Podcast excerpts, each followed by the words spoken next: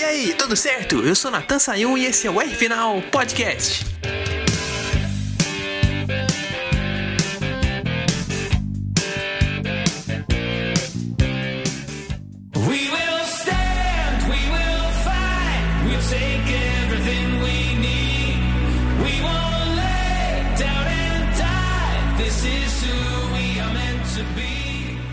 Cinco corridas, cinco vencedores diferentes. O negócio não é só isso, não, né? O negócio é que a gente tem uma Fórmula Indy completamente renovada, com pilotos novos, com cara de experientes. O Runners VK que ganhou o GP de Indianápolis nesse último sábado, por exemplo, além de arrojado, tem classe. Tava brigando pelo quarto lugar com o Alex Palou e na frente deles tinha o Jimmy Johnson que tava uma volta atrás. E não é que o cara não se assustou com o Jimmy Johnson, pensou só no Palou, pegou o vácuo só do Palou, tirou por fora não bateu no Johnson, colocou o carro direitinho no meio dos dois, pegou ali de fora e passou, retardando a freada. Não, esse aí é pra assustar mesmo. O cara com 20 anos de idade faz uma ultrapassagem como se tivesse 20 anos de categoria. Sendo que ele começou no ano passado. E também não foi maluco pra cima do Roman Grosjean, não. Ele passou para assumir a liderança de um jeito bem maduro também. Tava com pneus mais quentes, e o Grosjean tinha acabado de sair do box, com pneus mais frios. Aí ele foi e aproveitou da vantagem técnica que tinha. É o tal do quem sabe faz a hora não espera acontecer. A primeira chance que ele tinha de passar o Grosjean foi na freada daquela chicane e ele colocou por dentro, sem fazer muito esforço. Usou a vantagem técnica com um pouco de braço que ele tinha para fazer ali o ponto certo da tangência. Daí foi partir para a vitória. Mas pra falar do Paulo também, ele é um cara que tem se destacado bastante, principalmente nesse estilo de stint longo que tem que poupar mais o carro, esperar um pouquinho mais para usar os pneus de uma forma certa para atacar mais. Foi assim que ele venceu a abertura do campeonato lá na Alabama. Fez uma tática ali para ficar mais tempo na pista do que o Pato Award, que estava atrás dele. O Award chegou a passar ele na pista, mas o espanhol derrotou o mexicano na estratégia. Aliás, falando aqui do Award, né? Ele é o único piloto desses novatos aí que venceu no oval já. Venceu a quarta etapa do campeonato, que foi a segunda corrida da rodada dupla no Texas. E junto com a primeira vitória dele, que também foi a primeira vitória da volta da McLaren à Fórmula Indy, eu fiquei com mais uma dúvida. Será que essa galera nova que corre tão bem em circuitos mistos também pode ganhar muito em circuitos ovais? Ou no caso do Award continuar ganhando? Respondendo essa pergunta, o narrador oficial da Fórmula Indy no Brasil, narrador da TV Cultura, Jefferson Kern.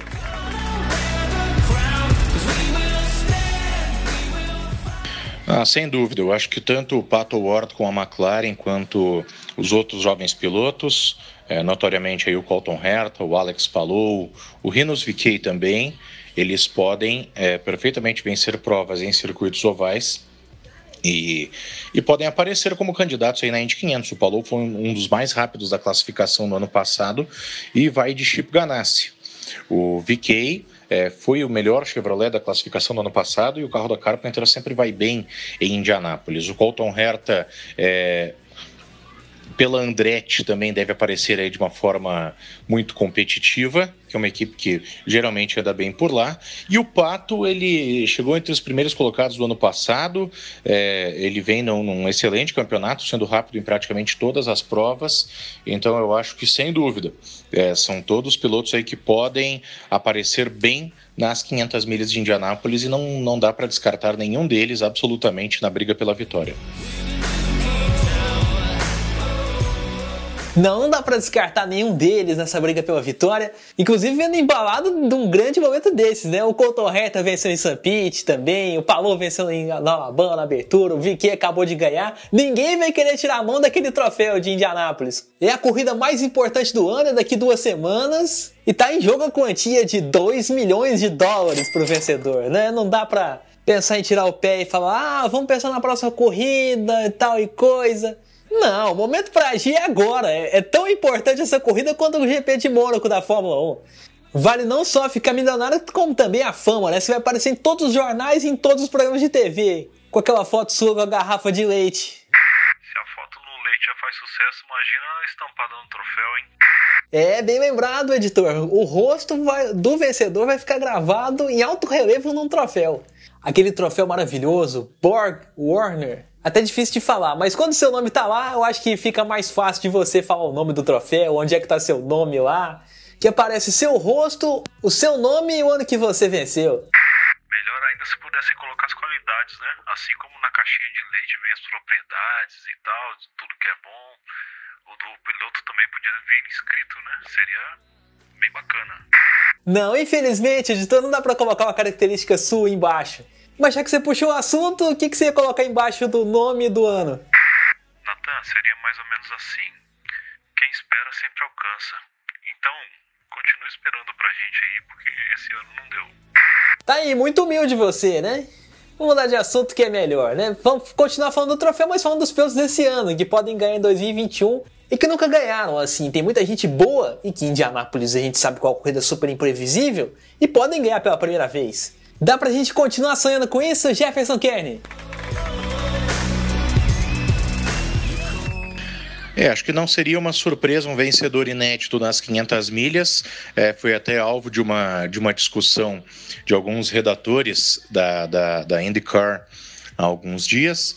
É, além dos jovens, do, do, desses pilotos jovens aí que a gente falava, é, um piloto que eu acho que pode vencer pela primeira vez é o Graham Rahal, que foi muito bem nos testes lá em Indianápolis em abril, foi terceiro no ano passado, está fazendo uma temporada muito boa, muito consistente. Então, se fosse para apostar aí num jovem ou nem tão jovem, né? Mas nesse caso, para um, para um vencedor inédito em Indianápolis, eu acho que eu colocaria as minhas fichas no Graham Rahal. Mas claro que tem uma série de outros pilotos aí muito fortes que podem aparecer bem, principalmente os pilotos jovens, e, e realmente acho que não seria uma, uma, uma grande surpresa aí se nós tivéssemos é, alguns desses nomes como um possível vencedor inédito.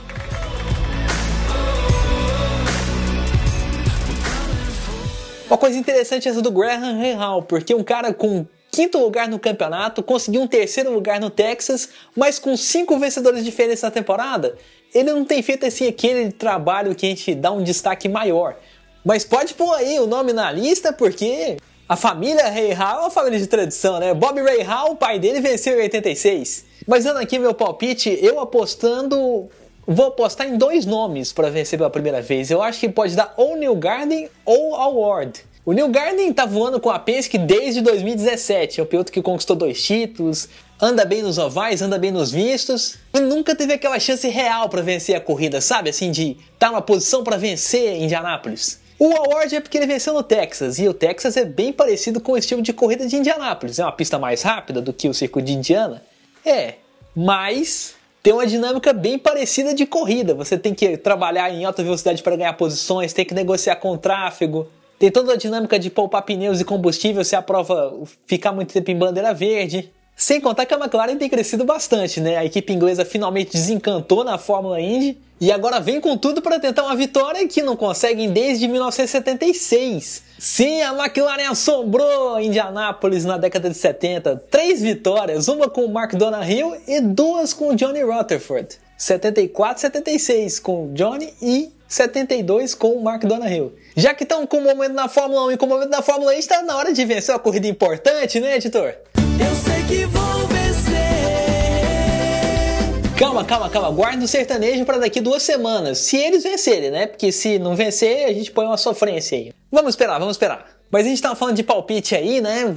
Eu acho que chegou o ponto alto do nosso programa, porque um amigo nosso foi comentar o treino de classificação do GP de Indianápolis lá pela TV Cultura e cravou a pole do Grosjean.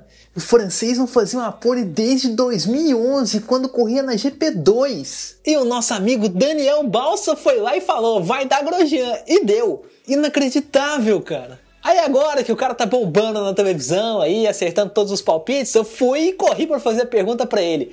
O Pietro Fittipaldi vai pegar o carro do francês na próxima corrida. Será que ele vai se sentir confortável e fazer um trabalho tão bonito quanto o Grosjean fez nessa última corrida?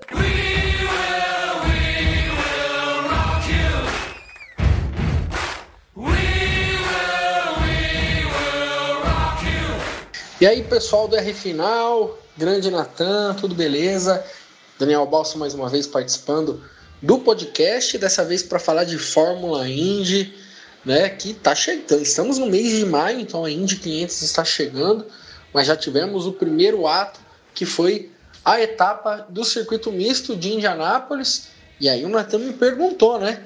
se o Pietro Fittipaldi, que vai pegar um carro com bom histórico de resultados, como a pole e o segundo, a pole position no segundo lugar na etapa realizada no circuito misto de Indianápolis, se o Pietro vai se sentir tão à vontade quanto o Grosjean, né, na, na Indy 500. E aí, cara, que pergunta difícil.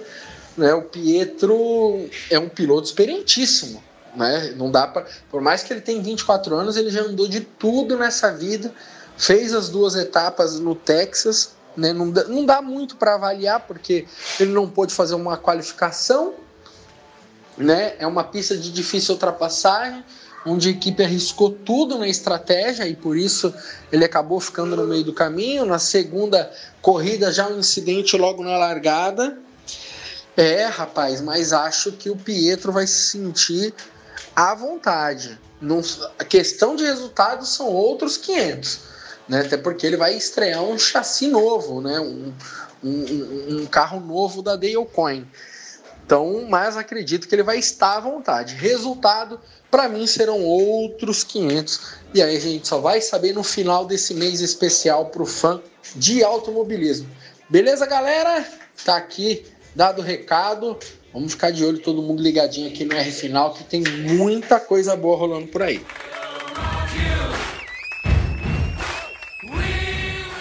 Tá aí o nosso amigo Daniel Balsa. Eu senti ele em cima do muro, você não achou não, editor? Depois de acertar duas, eu creio que eu também seria mais ponderado na minha, nas minhas opiniões também.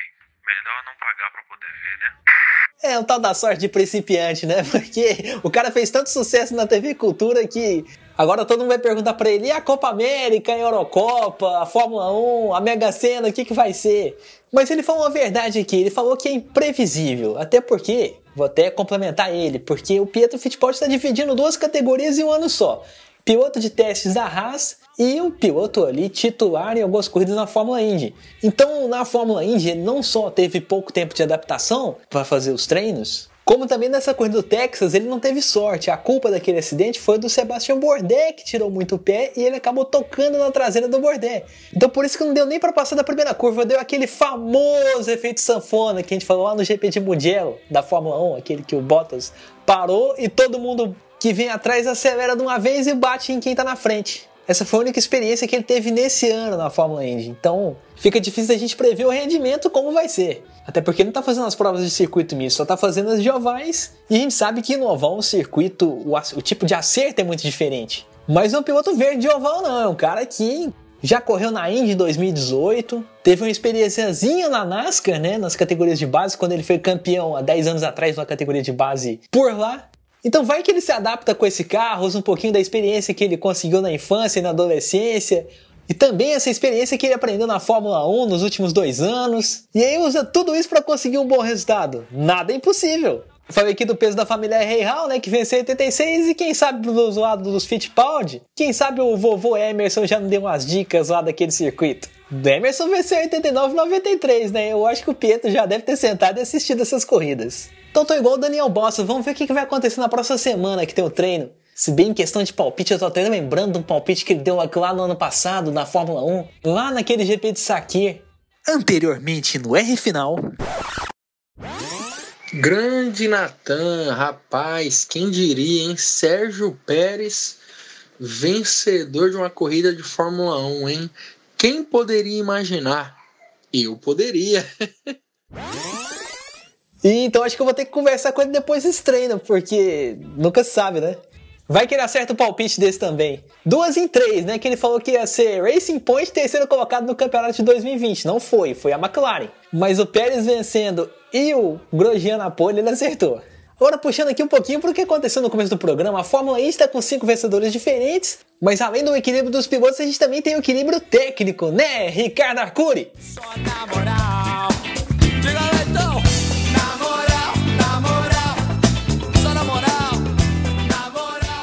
Natan, vamos começar com uma coisa que você comentou comigo. Daniel Balsa aí, tá, parece que ele é o cara da, dos adivinhações. Foi lá e cravou o Ramon Rojan na pole. Nem eu acreditava nisso.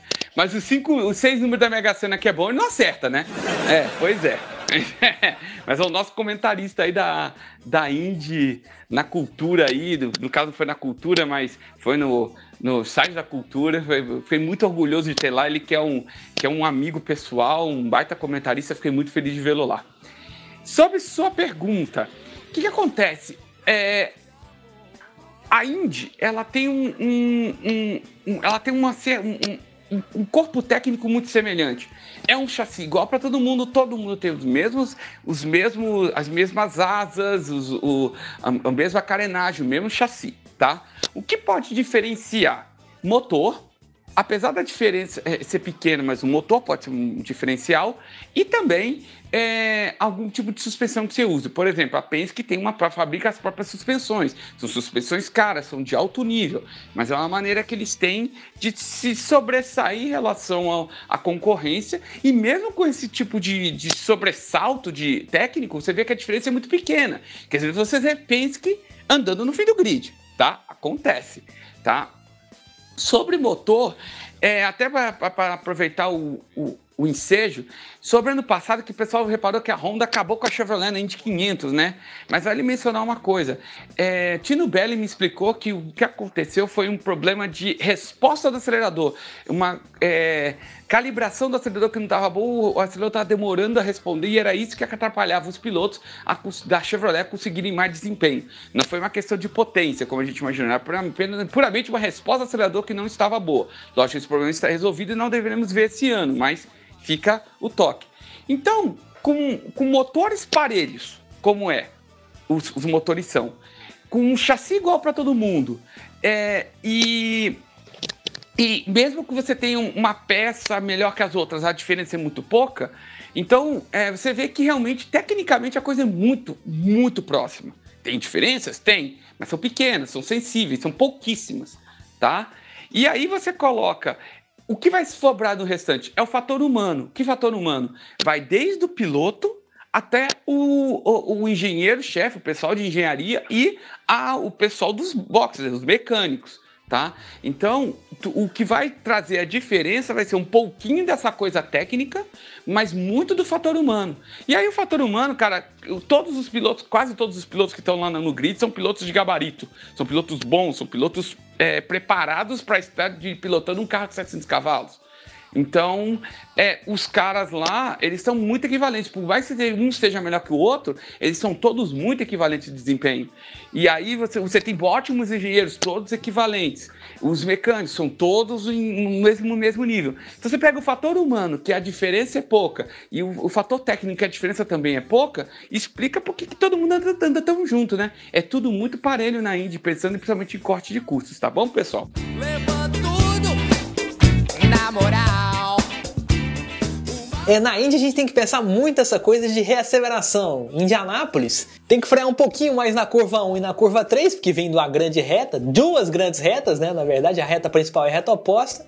Mas é aquele tipo que não pode frear muito. Tem um ponto assim para você entrar mais dentro da curva, mas é aquele negócio, freia já acelerando para sair na curva e para fazer as retinhas entre as curvas, né? Que tem uma retinha entre a curva 1 e a curva 2 e uma retinha também entre a curva 3 e a curva 4. Então, nesses pontos aí do circuito, é muito bom você ter um, já, um acelerador já preparado para esse tipo de situação, né? Afinal de contas, o treino de classificação para as 500 milhas de Indianápolis é todo feito para comparar médias de velocidade. Então larga na frente quem tem a melhor média de velocidade naquele circuito. Então o acerto basicamente tem que ser feito para fazer as curvas o mais rápido possível, porque só ter velocidade nas retas não adianta. Aí o risco não é nem ficar em último, é nem classificar para a corrida, porque são mais de 40 inscritos, mas só 33 vão largar no domingo daqui duas semanas. Então para a galera que vai disputar o treino na semana que vem, hashtag se liga. E para falar de estratégia aqui, eu acho que tem que explicar os dois tipos de estratégia numa corrida das 500 milhas. Uma é quando tem bandeira amarela faltando 20 voltas e o pessoal usa jogos vorazes. Todo mundo vai para cima de todo mundo. Eu quero é pular na frente, arrisco tudo e vai embora. Tony Canan fez isso lá em 2012, pulou de sexto para primeiro, faltando ali umas 16 voltas. Isso ali na hora que deu a bandeira verde, antes da curva 1 ele já tinha subido a ponta. E outra estratégia é em bandeira verde. Faltam 20 voltas, não vai ter mais bandeira amarela, então você tem que poupar pneus, poupar combustível e pensar no melhor tipo de ritmo para não ser rápido demais, para desgastar os pneus e desgastar o combustível, mas mesmo assim ganhar a prova. Dario Franchitti venceu assim em 2010, diminuindo bem a velocidade nas últimas voltas, e o Alexander Rossi quase parou o carro nas últimas curvas de tão sem combustível que ele tava. Fiz ali a curva 1 e 2 assim, no embalo. Na 3 e na 4 ele usou um pouquinho de combustível que ele tinha. A linha de chegada ele cruzou assim, com a quantidade de combustível igual a latinha de Coca-Cola. Não tinha nem isso de combustível. Cruzou muito devagar, quase igual um Fiat Uno. Aí, lógico que eu perguntei pro nosso engenheiro quanto que o cara precisa salvar se a corrida terminar em bandeira verde nas últimas 20 voltas. Qual que vai ser a estratégia vencedora? Essa pergunta que o Nathan me fez, ela é um pouco específica para se responder assim de bate pronto. Então, eu vou ter que responder isso, vou ter que recorrer, voltar um, voltas antes, várias voltas, até paradas antes. Porque depende de muita coisa para você ter uma volta, uma tática ideal. Depende se quantas voltas você teve de amarela, é, se por um acaso a, a, essa última parada vai vir de amarela, se houve uma amarela antes, é, se a corrida foi toda em verde, ou se foi, teve bastante tempo em verde. Então, é um pouco complicado explicar isso, porque depende de se você vai parar em amarela, se você vai parar em verde, e com quantas voltas você parou em verde. Aí você vai ter que ver se, se dá para você ir até o fim com, com um mapa cheio, um mapa mais, mais potente, ou então você tem que botar um outro mapa para diminuir consumo, mas vai diminuir desempenho. Então tem uma série de fatores que definem dizer a tática ideal. O que eu posso afirmar para vocês nesse momento, baseado em estudos que eu fiz para o automobilismo virtual, é o tanque da, da Indy aguenta 29 voltas em mapa máximo e cara pro vento. Ou seja, sem vácuo, sem influência de nada por fora. Com o vácuo, você pode ganhar até três voltas de, de, de stint, economizar três voltas de combustível, tá? Mas é, é difícil você ficar trinta e tantas voltas atrás de vácuo. Então, como isso não vai acontecer, então eu sempre recomendo duas voltas. Então, duas voltas é um número mais real, tá? Que você vai ficar um tempo com cara aproveita e um tempo com vácuo. Então, de uma a duas voltas é o que você pode ganhar, tá? Lógico, você pode ganhar mais voltas ainda se você colocar um mapa de combustível mais brando, ou seja, menos potência, mas também mais economia de consumo, de combustível. Dá para fazer mais voltas, mas aí o quanto tempo você vai estar perdendo por volta?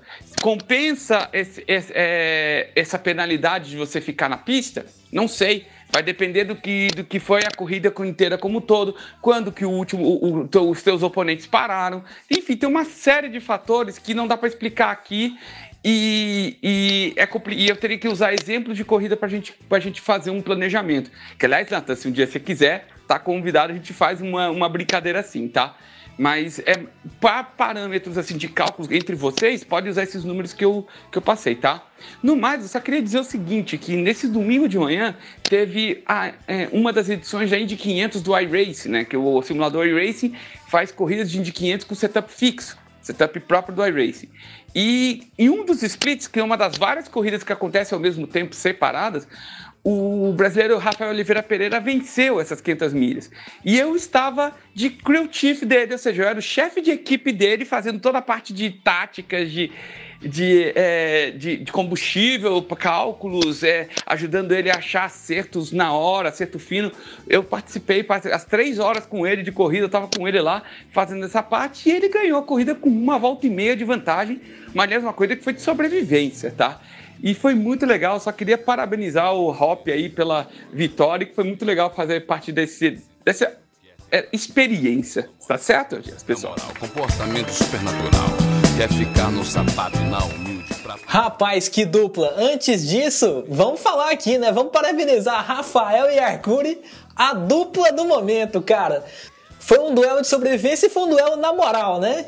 Venceu quem aguentou mais, foi um duelo na moral mesmo. Solta a música rapidinho pra gente comemorar a vitória deles, editora dupla na moral. Vamos que vamos, que só não pode parar. É um tipo de estratégia pesado e imprevisível, porque você não sabe o que vem pela frente, tá ali poupando combustível, fazendo sua corrida, mas não sabe o que vem pela frente. Pode vir a bandeira amarela e juntar todos os carros, e aí todo o seu planejamento vai por água abaixo. Ou pode dar em bandeira verde, seu projeto também pode dar errado, porque teve alguém que poupou mais do que você. Ou pode acontecer igual os nossos amigos aí, que pouparam na hora certa, foi a corrida de sobrevivência e ele venceu. O certo é que de um jeito ou de outro a vitória só vai ficar para a última volta mesmo, né? Porque a gente nunca vai saber que tipo de surpresa que aquele lugar guarda. O J.R. Hildebrand tava com a vitória na mão, faltando uma curva. Tava saindo da última curva, ele escorregou e bateu. Deu a vitória de presente pro Dan Weldon. Em 2002, faltando duas voltas, o Paul Tracy ia passar o Hélio Castro Neves, mas aí deu um acidente e que gerou uma bandeira amarela. E aí o Hélio conseguiu cruzar com aquele restinho de combustível que ele tinha. Conseguiu fazer a última volta bem devagar. Exatamente por causa da bandeira amarela. E venceu essa segunda Indy 500. Então, Indianápolis só termina quando acaba. A gente vai encerrando aqui, mas fica o convite, né? Semana que vem tem R final sobre o GP de Mônaco.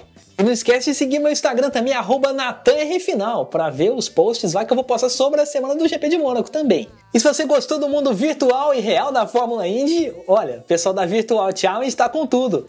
Segue lá o canal deles também, youtube.com barra Virtual Challenge, que você vai ver os melhores pilotos virtuais disputando o campeonato da Fórmula Indy. E lembrando que a própria Virtual Challenge vai fazer o um evento junto com a Fórmula Indy. Uma Indy 500 virtual no dia 29 de maio, às 2 da tarde, reunindo aí os melhores pilotos do iRacing nacional. Vai passar no YouTube oficial da Fórmula Indy no Brasil, vai passar no Arena Indy, que é o aplicativo da categoria aqui. Vai ser um sábado imperdível e inesquecível. Vamos torcer nessa, hein, editor? Opa, sabadão agitado, Natan. Bora. É isso aí, que vença o melhor, hein? Por hoje a gente vai ficando por aqui. Até a próxima e um grande abraço. Pensamos mais no que a gente tem que fazer pra ficar vivo, pra